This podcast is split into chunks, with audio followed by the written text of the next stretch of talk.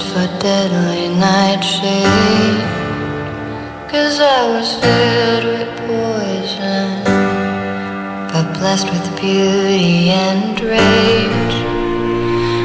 Muy buenos días, las 9 de la mañana con 8 minutos este martes 10 de octubre eh, del año 2023 que estamos iniciando esta semana, después de este fin de semana largo que tiene en vilo al mundo, después de lo sucedido en, eh, en la mañana nuestra, la tarde del eh, sábado, la madrugada del sábado en, eh, en Israel y la Franja de Gaza. Ya, ya todos creo que es muy raro que alguien no sepa lo que ocurre ahí, el nivel de violencia, de barbarie, de locura, de fanatismo, de, de terrorismo. Tremendo lo que pasó. Y se hace difícil hacer un programa de mercado, de economía, porque además lo que está pasando además tiene consecuencias en eso. Entonces se hace difícil porque pareciera ser como que uno fuera, ah, fuera platero nomás. Y lamentablemente o felizmente el tema del programa es ese. Obviamente que también hablamos de política y de política internacional de sus efectos, pero creo que es difícil partir el programa eh, sin hacer una, un, un punto sobre lo que, lo que está ocurriendo ahí y sobre el nivel de violencia, más allá de toda la historia, de toda la historia que hay entre unos y otros, que tiene cientos, cientos de años de, disputa, eh, pero no creo que exista provocación alguna, no creo que exista que justifique la barbarie de Hamas con lo que hicieron eh, el sábado en la mañana, eh, con la cobardía además de secuestrar gente y amenazar ahora de transmitir en vivo sus asesinatos si es que la respuesta de Israel seguía siendo eh, violenta. En ese marco comenzamos este programa, pues, quería José. Hola Juan Pablo, ¿qué tal? Eh, sí, qué difícil decir algo y además decir algo que sea que aporte una discusión que además es tan triste. Esta canción se llama Ultra Violence, Ultra Violencia de Lana del Rey. Eh, es un disco en general que, lleva este nombre que, lo elegí porque es un, disco que habla de la tristeza, de, de la pena, eh, de sentimientos poco felices y que yo creo que es básicamente lo que estamos sintiendo en este momento como, como mundo, como humanidad. Eh, me imagino que hay distintas visiones, pero yo creo que acá no estamos discutiendo respecto al conflicto, el conflicto palestino-israelí o árabe-israelí, si lo queremos extender. Estamos hablando de terrorismo en su estado más crudo. Eh, estamos hablando de milicias que entraron a casas mientras la gente dormía, mataron a padres, a madres, a niños. A los que no los mataron, los secuestraron, los encerraron en jaulas.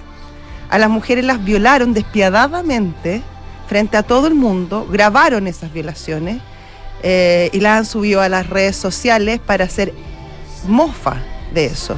Estamos hablando de un grupo terrorista que desprecia a las mujeres en su estado más puro y que probablemente es financiado por Irán, un régimen que encarcela a mujeres porque se les corre el velo y después las mata. Eh, estamos hablando de un, de un, grupo terrorista que no se va a conformar con, con, en el mejor de los casos para ellos, conquistar Israel. Es un grupo terrorista eh, absolutamente totalitario y extremista que quiere conquistar el mundo. Por lo tanto, estamos todos en peligro. No solamente Israel en este momento. Y yo creo que hay que ser muy claro en esto y, no hay matices respecto a lo que se hizo. Y no tiene nada que ver con los palestinos porque yo a la cultura palestina la respeto un montón. Creo que eh, eh, en un proceso internacional que se ha demorado mucho, eh, obviamente han salido bastante perjudicados, no se les han respetado muchos tratados internacionales, pero eso es una discusión que no tiene nada, nada que ver con lo que estamos viendo ahora.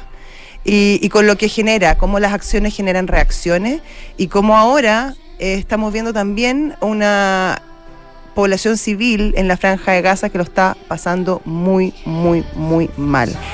No sé cuánto va a durar este conflicto, ojalá sea lo menos posible, porque tiene efectos en esa zona, pero tiene efectos en el mundo, no solo en términos económicos, sino que también geopolíticos y valóricos al final del día.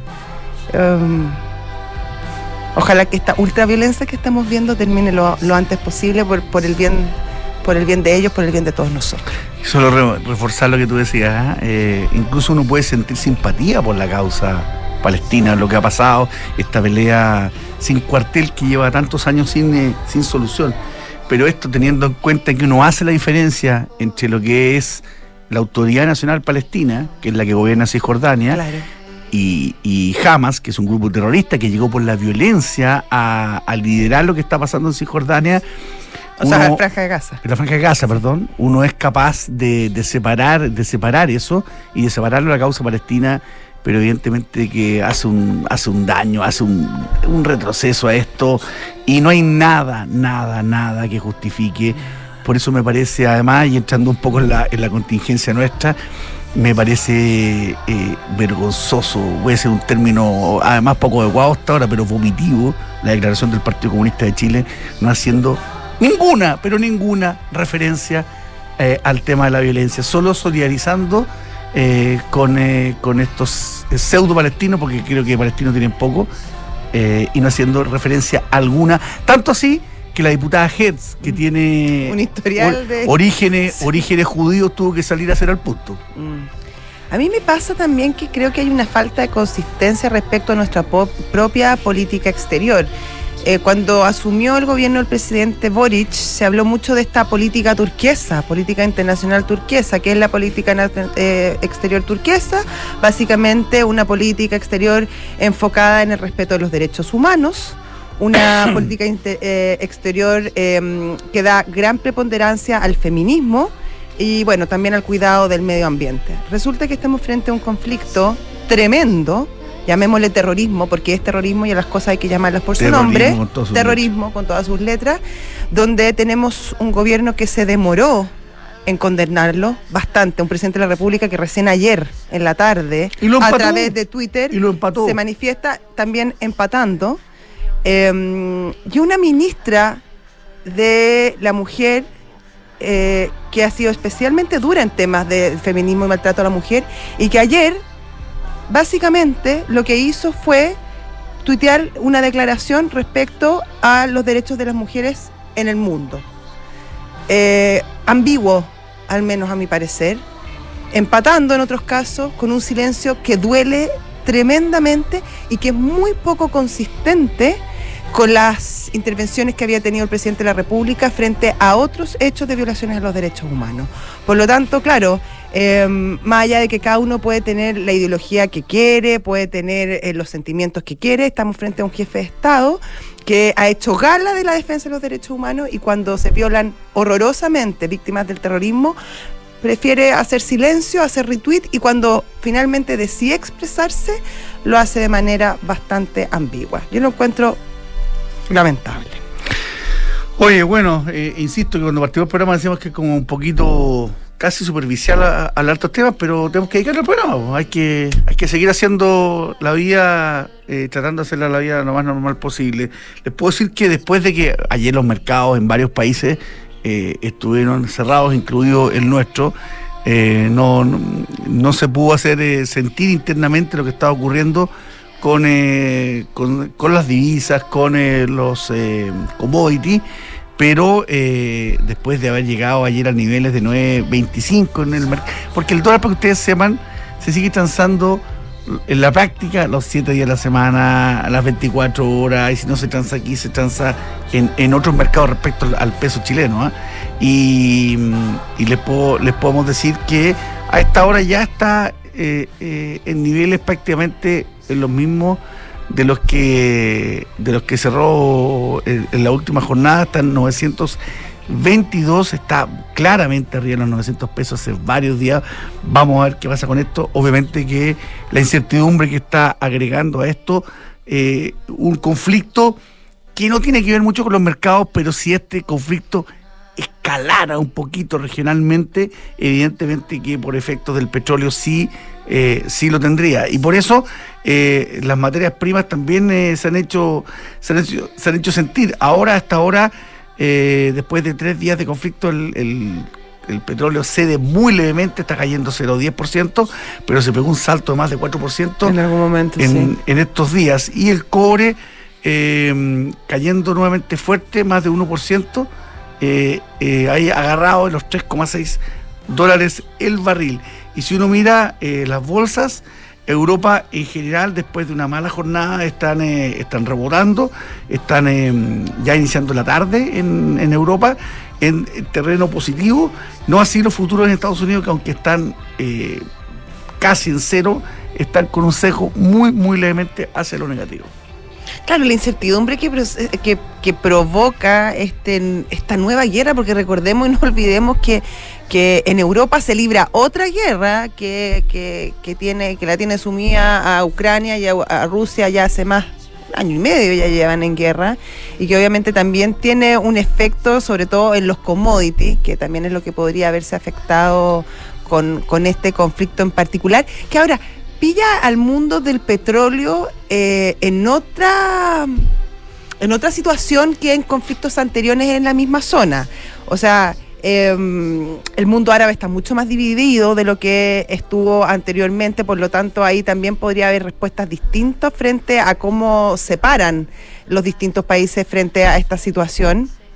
Y además, eh, con un crecimiento bastante importante en otros en otras formas de producir energía. Por lo tanto, ahí podría haber quizá una presión menos fuerte, aunque es evidente que va a tener algún efecto si es que esto se prolonga, que lo que hubo a lo mejor en, en conflictos previos, por ejemplo en el 2014 o incluso antes cuando nos remontamos a la guerra al Golfo.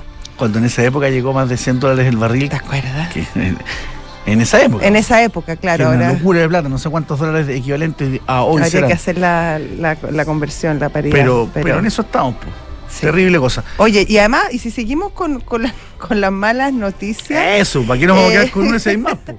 recibimos el informe del, del FMI eh, a nivel mundial, que bueno, que habla de la situación compleja que está viviendo el mundo en términos económicos, sobre todo respecto a la inflación y, y lo más lento que ha sido su recuperación respecto a lo que se creyó en un comienzo.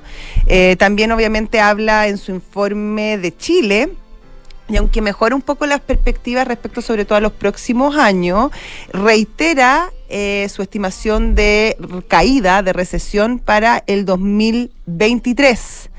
Eh, estaría eh, estaría pre- eh, presupuestando una baja, un cierre de año con una baja de un 0,5% este año. Y, mm, y bueno, y confirma esta lamentable noticia que solo Argentina y nuestro país van a terminar este año con un decrecimiento. Estoy hablando de la región de, de Latinoamérica. O sea, Venezuela crece, Nicaragua crece, Sí, no, crecen Haití todos, crece. todos crecen. Poco, pero crecen. Acá en cambio, eh, nada mejora, lamentablemente. Bueno, José, vamos a las menciones porque ya veo afuera eh, algunos de los invitados. Así que eh, te invito a que partamos. ¿Te parece? Ujú. Falcom es una empresa de asset management independiente que distribuye, administra y asesora en materia de inversiones financieras tanto en Chile como en el extranjero. Dirigido a cuatro tipos de clientes, los family office, las fundaciones, las personas de alto patrimonio y los clientes institucionales. Recuerda que con Cenegocio ahora puedes financiar tus facturas y órdenes de compra. Lo puedes hacer 100% online y con las mejores tasas del mercado. Visítanos en www.cenegocia.com. La unidad de análisis financiero viene incorporando hace un tiempo a distintos eh, personas jurídicas, sociedades, empresas que son eh, sujetos obligados. ¿Qué quiere decir esto? Que la, a una, la unidad de análisis financiero, la UAF, no solo los puede investigar, sino que ellos tienen la obligación de entregar información en cada una de las operaciones de venta.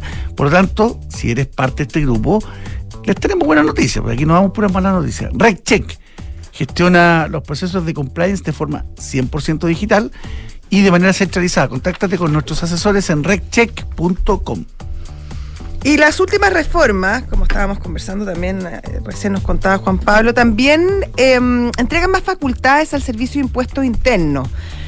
Si estás preocupado eh, en esta línea, hay auditorías tributarias, observaciones, liquidaciones. En estos temas, PwC Chile tiene un equipo experto en defensa del contribuyente que puede ayudarte en la solución justamente de estos conflictos. Conoce más en pwc.cl.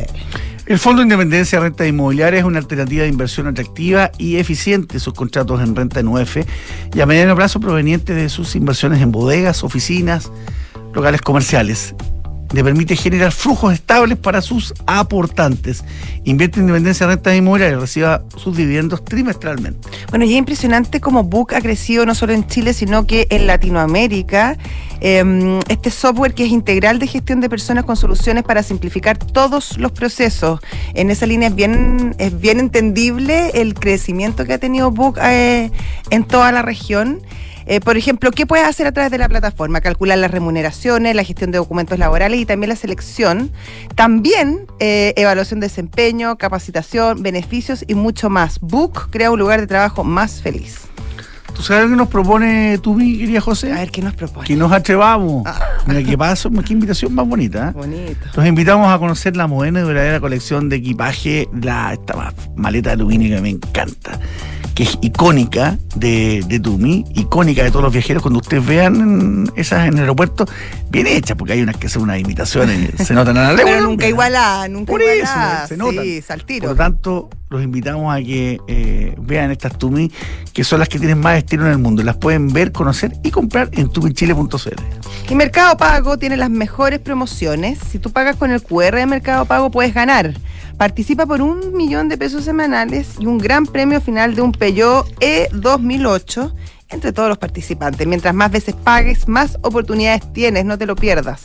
Mercado Pago, la cuenta digital de Mercado Libre. Bueno, ¿sabías que un tercio de los inversionistas profesionales en el mundo ya invierte en cripto?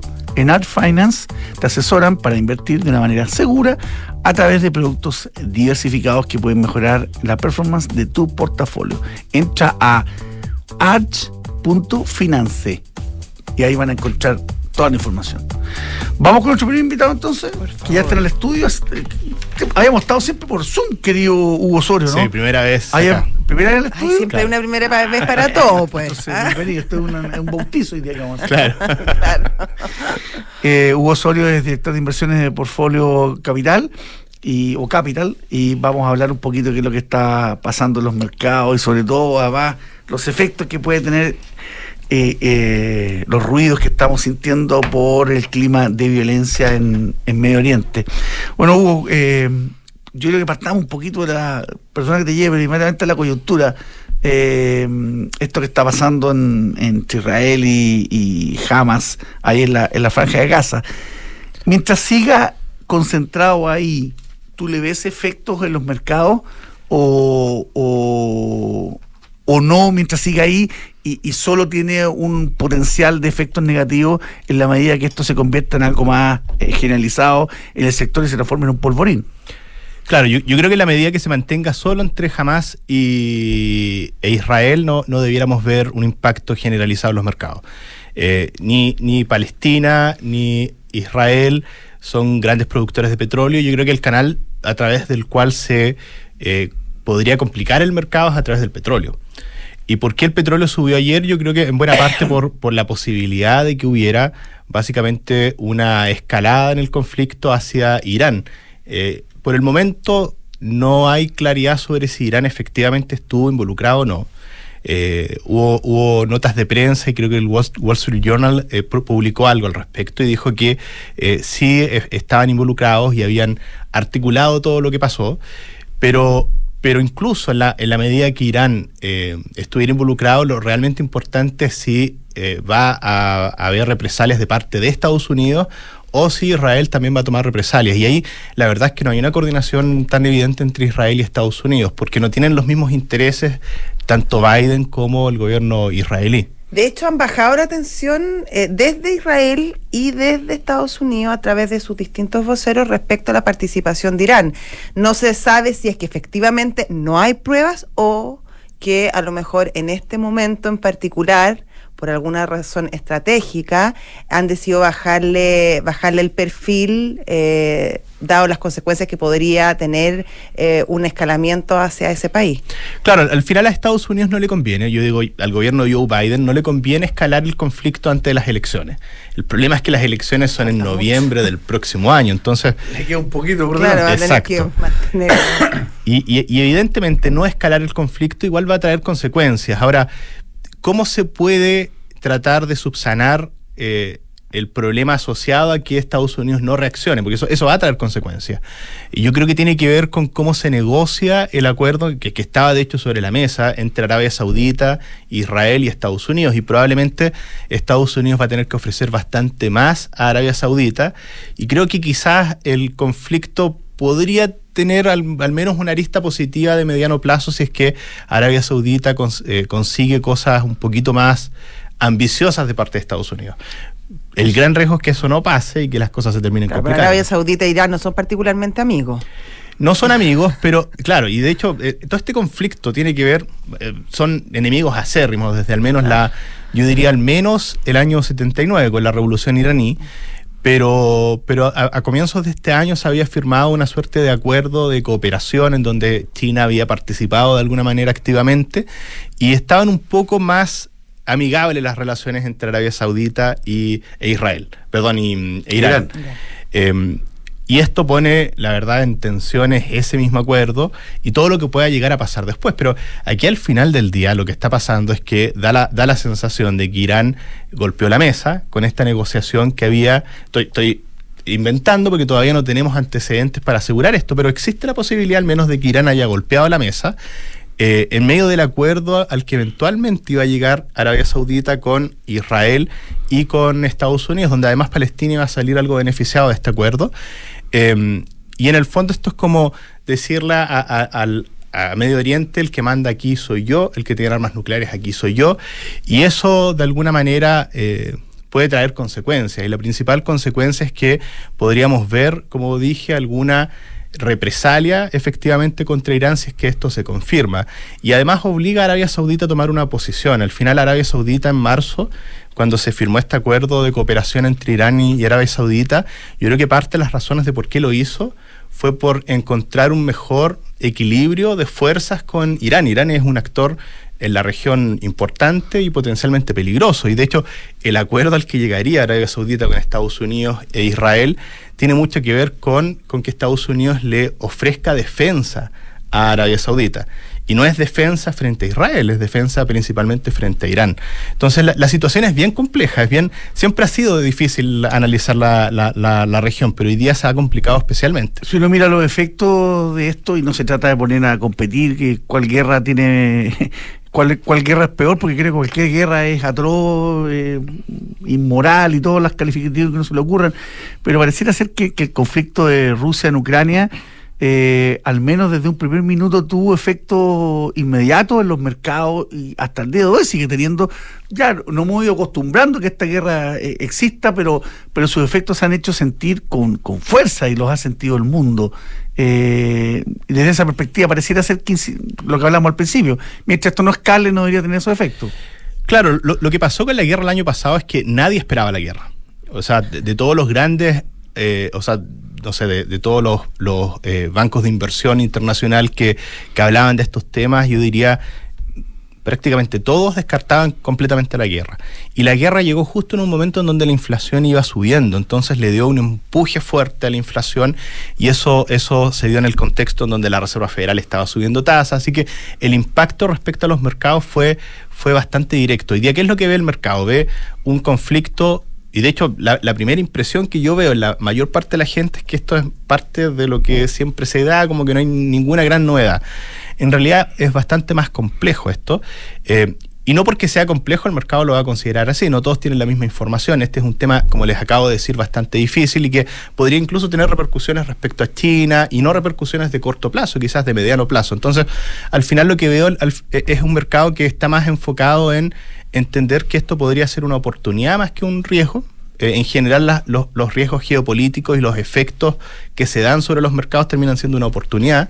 Estamos justo con el mercado en Estados Unidos en el piso de un canal alcista, entonces el mercado está bien enfocado en temas técnicos eh, y todo lo táctico hoy día habla más bien de comprar acciones. Entonces en ese contexto tendría que haber algo bastante eh, más grave y un escalamiento real del conflicto para que el mercado se asuste de verdad.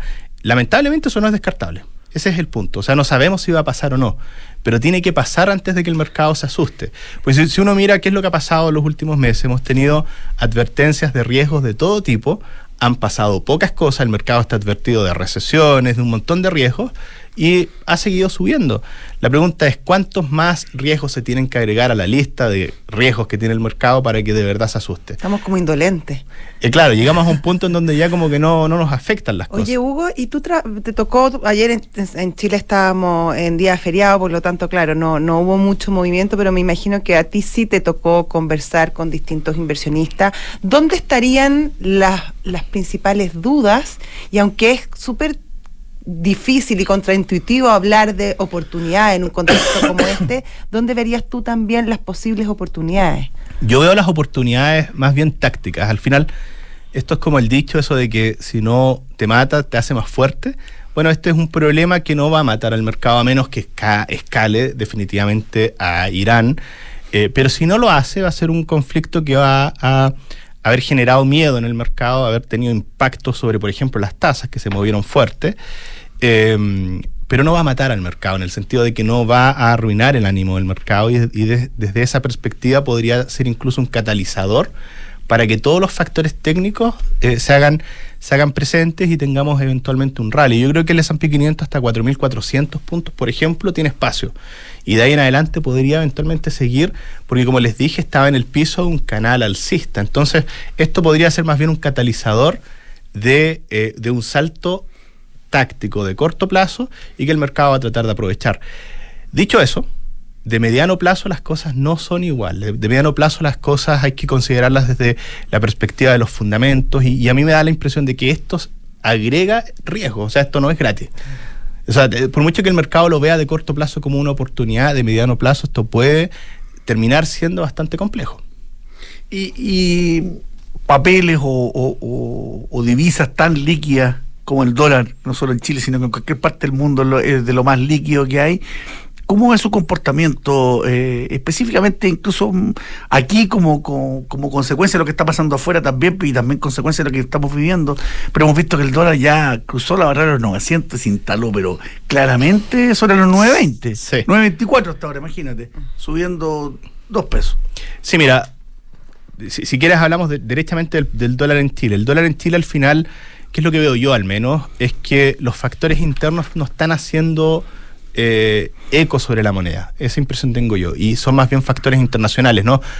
Eh, las, monedas son una paridad, entonces uno tiene que analizar eh, ambas, ambas realidades, ambas dimensiones. En, e- en este caso creo que el problema no está en el peso, el problema está en el dólar. Y hay que agregar algunos factores que afectan al peso mucho más que al dólar internacional. Entonces, ¿qué es lo que termina pasando? Yo veo que el cobre, por ejemplo, eh, eh, tiene una clara tendencia bajista y, y la tiene por factores básicamente técnicos que se explican por la situación de China.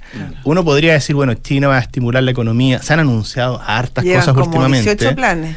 Claro, y, y no, y, y probablemente más. Y, y, y qué es lo que ha pasado? Es que el cobre igual está bajo los 3.60, los los 3,6 dólares la libra.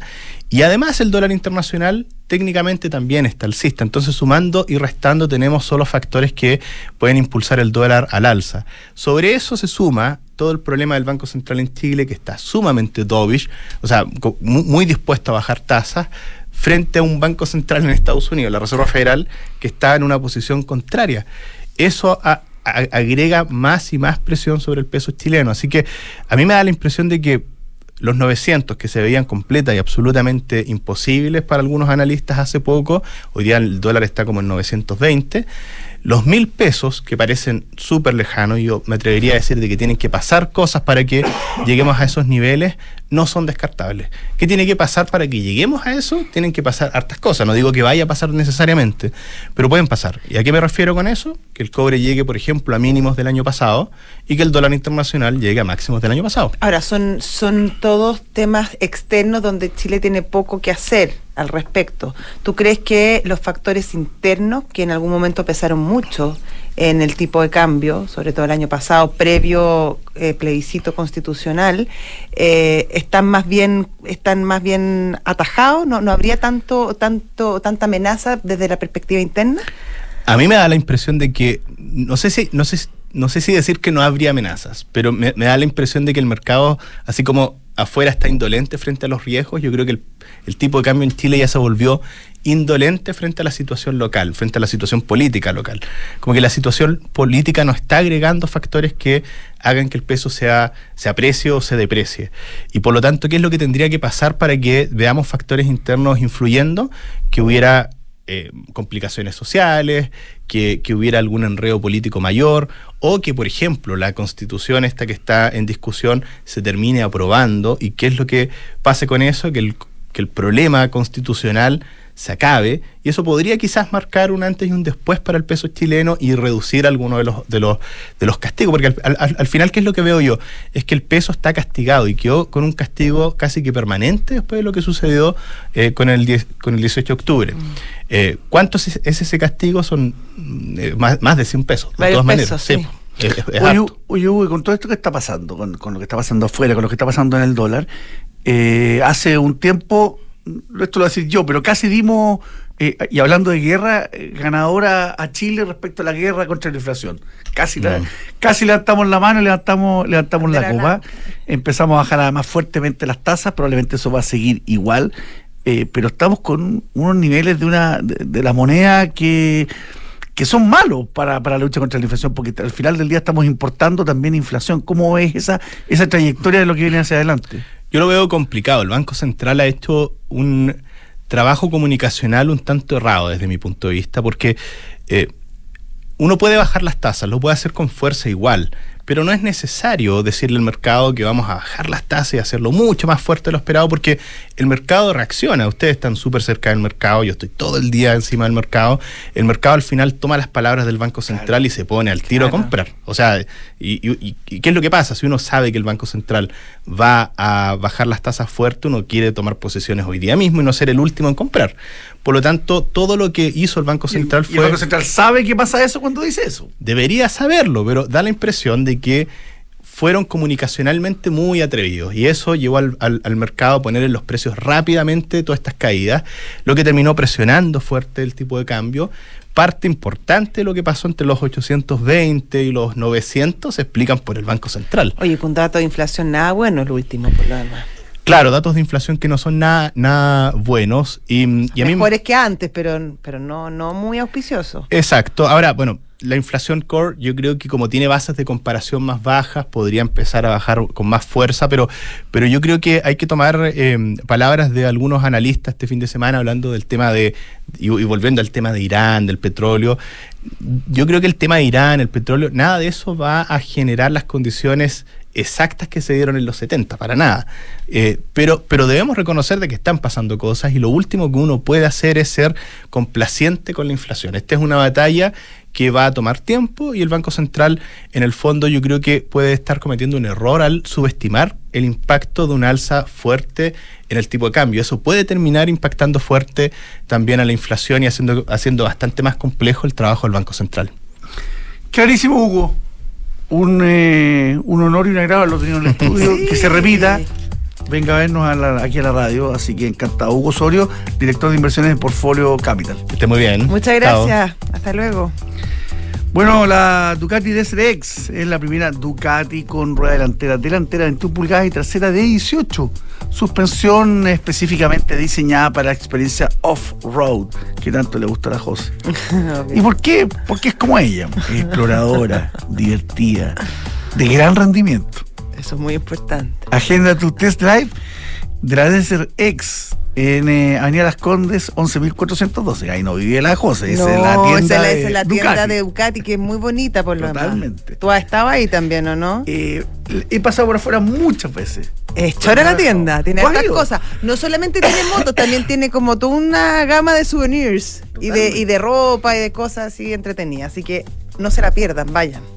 Yo te quiero contar que Frontal Trust es especialista en activos alternativos, ofrece inversiones atractivas y rentables de mediano y largo plazo, que además son gestionadas por expertos. ¿En qué sectores? Sobre todo en private equity, deuda privada, infraestructura y agribusiness. Ingresa a www.frontaltrust.cl, invierte con confianza, invierte en Frontal Trust. Estábamos conversando recién con Hugo Osorio es lo que está pasando con las monedas, con el dólar Y para uno hacer esos comentarios, por ejemplo, yo miro la plataforma que tiene Mercado G. Claro. Pero el ¿A objetivo, qué te vaya a confundir? el objetivo de Mercado G no es informarme a mí o a ti, vos, José, entre otras cosas. es También. que ustedes puedan También tradear. es.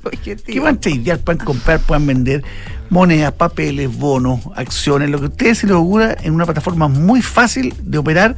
Les van a pedir eh, tres datos, van a certificar que ustedes son ustedes eh, y van a poder empezar eh, a operar rápidamente. Todo esto en mercadog.com. Namías tiene oficinas en Las Condes y en la Dehesa con entrega inmediata para los que están apurados. Esto es una oportunidad única, arriendo con opción de compra, full flexible, decídete hoy en transformar tu negocio, en transformatunegocio.cl. Y si estás buscando invertir en una propiedad, a los ojos cerrados con Almagro, departamentos con excelentes terminaciones, alta demanda de arrendatarios y 45 años de trayectoria que lo respaldan. Encuentra todos los proyectos de inversión en almagro.cl slash inversionista. Vive una experiencia preferencial en EconoRent con tarifas rebajadas, upgrades gratuitos, días gratis de arriendo y canje de Econopuntos por CMR Puntos. ¿Qué esperas para tener estos beneficios? Inscríbete hoy en nuestro programa de cliente preferencial en www.econorrent.cl. Vinson Consulting es una consultora de alta dirección que está de cumpleaños, está cumpliendo 15 años. Mira, igual que nosotros, Exactamente. Nosotros unos, me- unos meses más. un poquito más, Estábamos- nacimos unos poquitos meses antes. Nuestras mamás estaban con la misma guata el mismo juntas, claro. haciendo que las cosas pasen. ¿Quién esperaría guagua? ¿El licenciado o el doctor ahí? Eh, ¿Qué estaría en cinta? Chuta, ¿eh? Buena pregunta. Vamos a investigar. Vamos a investigar eso. Averiguaremos. ¿ah? Bueno, Vinson Consulting ha apoyado a más de 180 organizaciones con soluciones a la medida y de alto impacto, gracias a un trabajo de excelencia y centrado en el cliente. Conoce más de ellos en vinsonconsulting.cl. No te pierdas los fondos mutuos de Santander en dólares. Hay uno para cada perfil de inversionista. Puedes invertir en ellos desde 10 dólares. Imagínate, cualquiera puede invertir en estos fondos mutuos en dólares. Conoce más en santander.cl. Ya, y ahora vamos a conversar con nuestro segundo invitado que también está en el estudio, don Marcelo Mozo, que es el gerente general de la Asociación de Aseguradores de Chile. ¿Cómo estás, Marcelo? Bienvenido. Hola Marcelo, ¿qué tal? Hola, ¿qué tal? Josefa, Juan Pablo, muy bien. ¿Cómo están ustedes? Muy bien, pues. Oye, Marcelo, ustedes están con una encuesta eh, bien interesante que se refiere al tema eh, pensiones. Pero nos cuesta un poco. No tengo es. los datos aquí, pero prefiero que Así tú, es. que tú Eh, lo eh, plantees. De hecho, en general, la discusión de la reforma previsional se ha centrado en el periodo de acumulación, que es el periodo, digamos, donde está la organización industrial, esos son los grandes temas, ¿no? Si cuántos puntos destinarle al ahorro, por ahí va.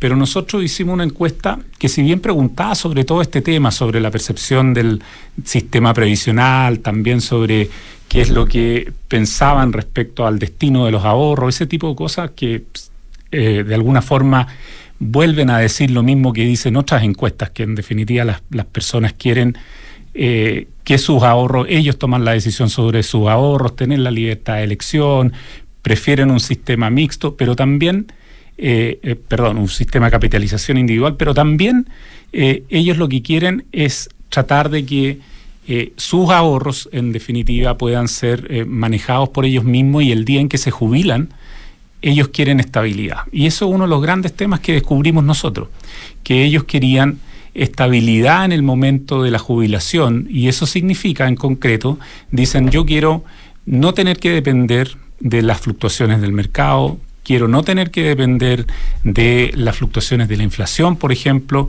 y quiero también de aquí en adelante que eh, tenga un ingreso que sea concreto y que no dependa de decisiones políticas. Oye, Sí. ¿y esos sentimientos cuánto se reflejan en la realidad? Porque hasta donde yo tengo entendido, y corrígeme si estoy mal, eh, el sistema de retiro programado supera en bastante a, por ejemplo, a, a la... mm, A la, Renta vital- renta vitalicia. a la renta vitalicia, que eh, obviamente se enmarca mucho más en, en- en el esquema que tú nos estás contando. Claro.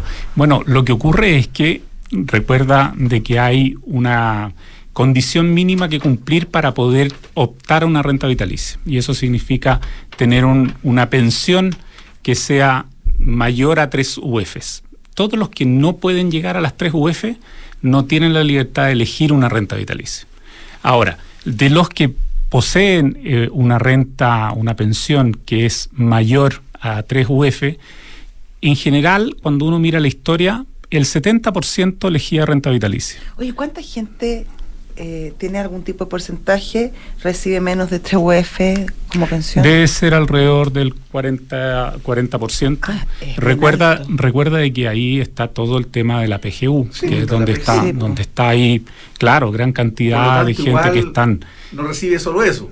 claro, pero hablamos de TUF de pensión contributiva, digamos, ah, Ok. de, de- con los propios ahorros. Ya, ¿no? perfecto, ok. Que puede ser un ya, monto mayor. claro, esa- Perfecto. exactamente. Ok, ok. Por eso la. PGU también le quitó algo de dramatismo y urgencia a la reforma, por- porque Efectivamente. mejoró sobre todo a la gente que está Claro, más complicada. Claro que sí, y hoy día, como, como lo comentaba recientemente, la, toda la discusión se ha concentrado mucho en este periodo de acumulación, ¿no? Y, y- y- y si deben existir las FP, y si cuántos puntos van para allá, para acá.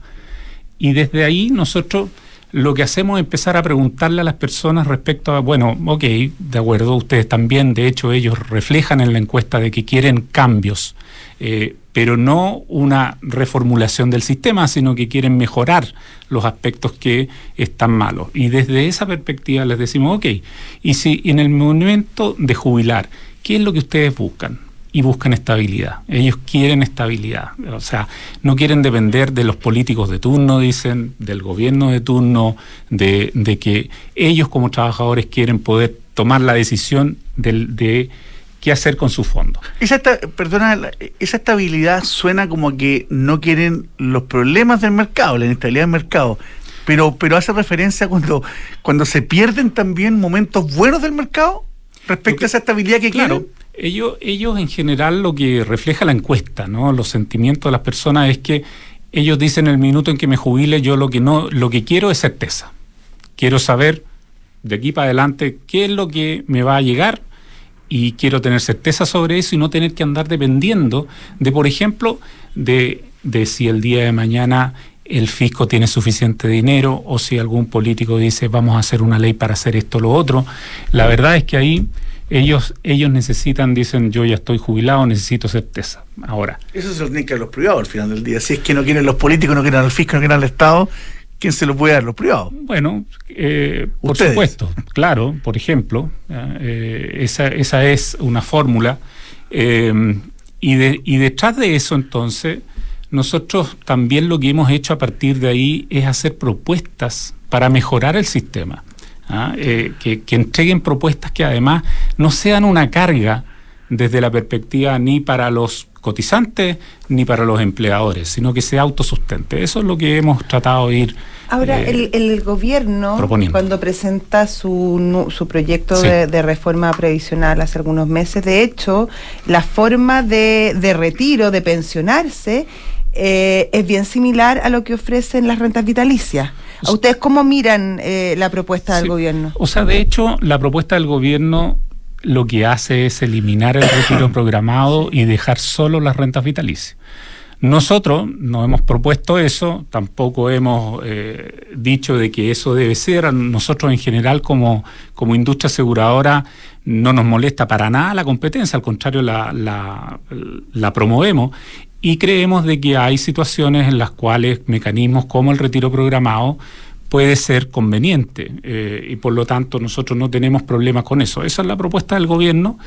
¿Por qué? Porque de otra manera, vista de otra forma, las rentas vitalicias tienen bondades que desde la perspectiva de un sistema previsional son buscadas. O sea, el lograr de que el día de mañana las personas no dependan de nada, sino que entregan sus fondos acumulados y tengan una pensión de por vida, donde además hay un- una seguridad y una estabilidad en el tiempo, es parte de lo que buscan los sistemas En la previsionales. medida que vivan muchos años, pero si viven poco no son heredables, salvo que tú pagues el seguro. Depende, porque, por ejemplo, tú tienes el- los, eh, las rentas vitalicias con periodos garantizados, los cuales al final lo que hace es que durante muchos años tú dejas la posibilidad de que la pensión no solo vaya a tus beneficiarios de sobrevivencia, sino que también pueda ir a terceros, ¿ah? a los hijos que no necesariamente son beneficiarios de sobrevivencia.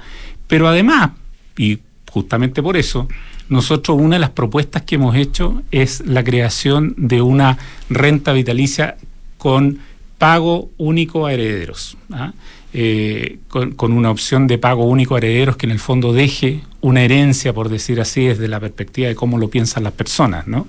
Eh, y que en definitiva es simplemente de que las personas puedan optar al momento de jubilar a tener un periodo en el cual uno dice, yo quiero dejar una herencia, y esa herencia un pago único a unos herederos y esa herencia, dicen, es un porcentaje, por ejemplo, de mis fondos acumulados o eh, es, es un 100% de mis fondos acumulados, depende de la opción, nosotros planteamos dos opciones, y, y que las personas puedan eh, en el tiempo dejar algún tipo de eh, pago para sus herederos y que en definitiva, desde la perspectiva de las personas, eh, sientan de que están dejando algo. Esto es algo bien, bien sorprendente porque creo yo que el tema de la herencia de los fondos de jubilación, que digámoslo en términos puros como sistema previsional, no debiera estar concebido para dejar herencias, ¿no? sino que para pagar buenas pensiones. Sin embargo, las personas cuando entendieron que los fondos eran de ellos, que es algo que está muy arraigado hoy día en, toda la ciudadanía. Gracias, no más FP. Claro, y al, lo, retiro. Claro, y entendieron de que la plata era de ellos, bueno, de ahí en adelante ellos dijeron, bueno, y si tengo la posibilidad, yo quisiera dejar algo de herencia también, ¿ah? porque siente que la plata es de ellos, ¿no? Claro, básicamente que no se vaya a un fondo común la cosa. La plata es mía y yo no la puedo usar, que la usen mi, mi, mi, mi descendiente. Efectivamente. ¿Han sentido acogida en estas propuestas por parte de las autoridades o no más, allá, más allá reunirse y que los escuchen? Sí, sí hemos sentido eh, mucha acogida no solo de parte de las autoridades, sino que también de todas las personas que están en la discusión hoy día de distintos partidos, de distintos centros de pensamiento. Lo que, lo que ocurre es que estas son propuestas eh, que se autosustentan, que no requieren de más, eh, eh, digamos, más cotización. De hecho, hoy día, por ejemplo, nosotros estamos proponiendo una modificación al seguro de invalidez y sobrevivencia, del cual los empleadores están pagando alrededor de 2% de la renta disponible de los trabajadores para efectos de pagar este seguro de invalidez y sobrevivencia. Modificamos este seguro de forma tal de que creemos de que va a dar un espacio de un 0,5, o sea, que va a costar uno y medio, no dos. Y cuando ocurra eso, bueno, con eso nosotros podemos financiar otras propuestas como lo que llamamos el bono mujer, por el tema de la longevidad de las mujeres, y también eh, un, seguro de dependencia para los adultos mayores que tienen eh, problemas funcionales graves.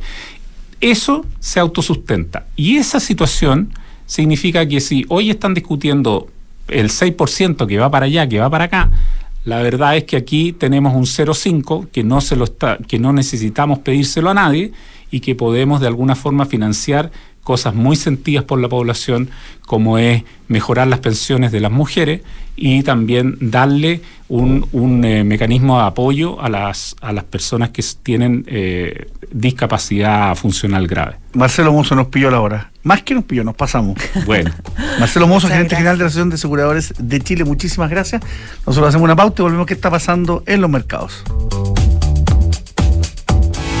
Se negocia es número uno en soluciones de abastecimiento para tu empresa.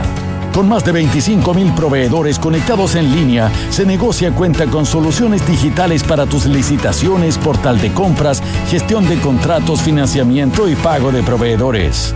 Visítanos hoy en cenegocia.com. Se Negocia, innovación en compras y abastecimiento. Usted como psicólogo debe saber que necesito una oficina, me aburrí de botar la plata en arriendos. Tranquilo, no le dé tantas vueltas. Además, no sé si en las condo o la de esa. Mire, le doy un consejo. Además, no sé si comprar. Arriende con opción de compra. Yo hice eso y me cambio la próxima semana. Namías tiene planes flexibles para que tome la mejor decisión hoy. Así de fácil es con Namías. Toda la información está en transformatunegocio.cl.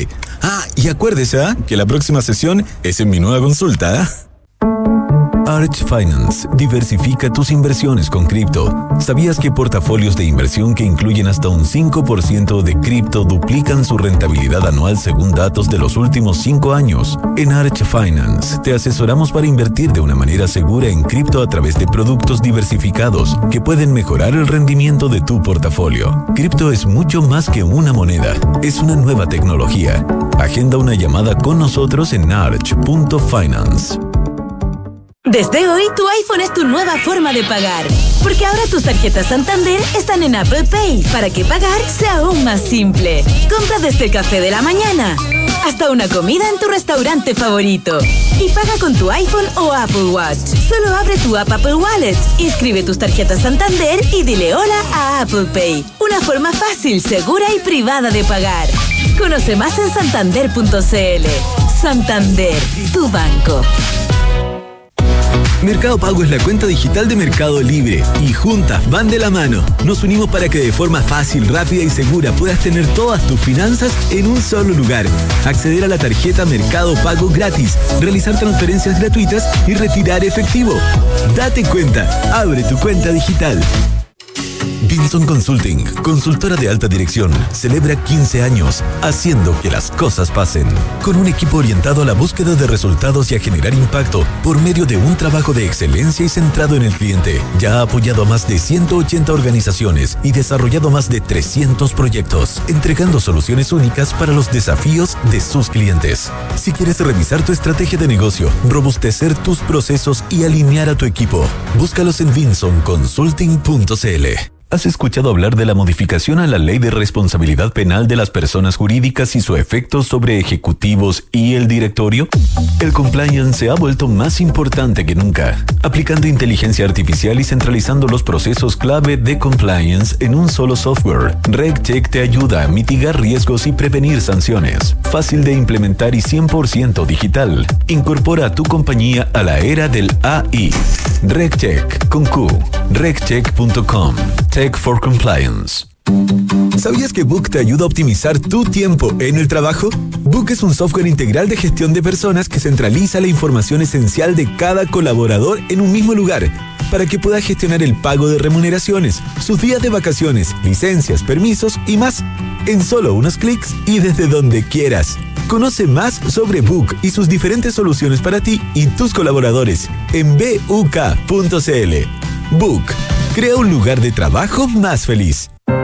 En Falcom Asset Management somos expertos en inversiones. Nuestro compromiso es dar seguridad a nuestros clientes que los ayudaremos a alcanzar sus objetivos financieros de largo plazo. Falcom Asset Management es liderado por sus socios, quienes con su experiencia permiten asegurar la continuidad de la filosofía de la compañía, la calidad de los procesos y el servicio a los clientes. En Falcom Asset Management construimos relaciones duraderas con nuestros clientes, basadas en excelencia, servicio y confianza.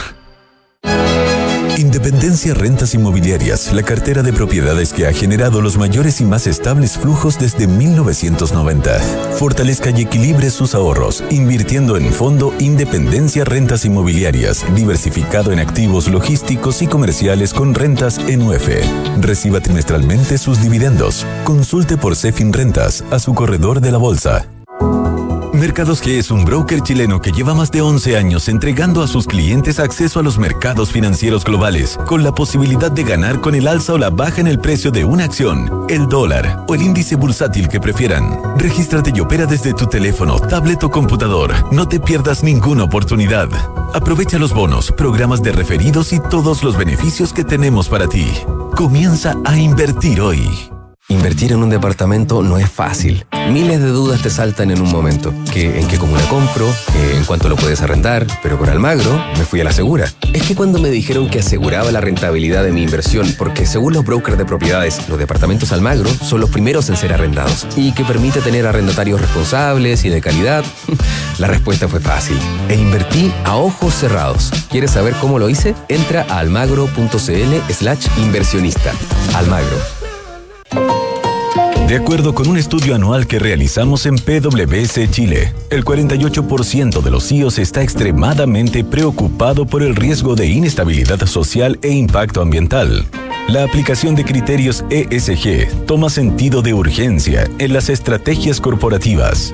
En PwC Chile, acompañamos a nuestros clientes en el proceso de transformación para responder a los nuevos desafíos del entorno. Y cuando son las 10 y dos minutos, eh, contarles que el IPSA está cayendo un 0,09%. El dólar sube un 0,49% y en este momento lo tenemos a 924 pesos. Y el cobre a 360 pesos la libra. Cae en este minuto menos, o sea, bueno, cae 1,23%. Me despido esta mañana, esta triste mañana, 10 de octubre de 2023, y nos reencontramos a la una y media en la edición PM de Información Privilegiada junto a Fernando Zavala. Hasta luego.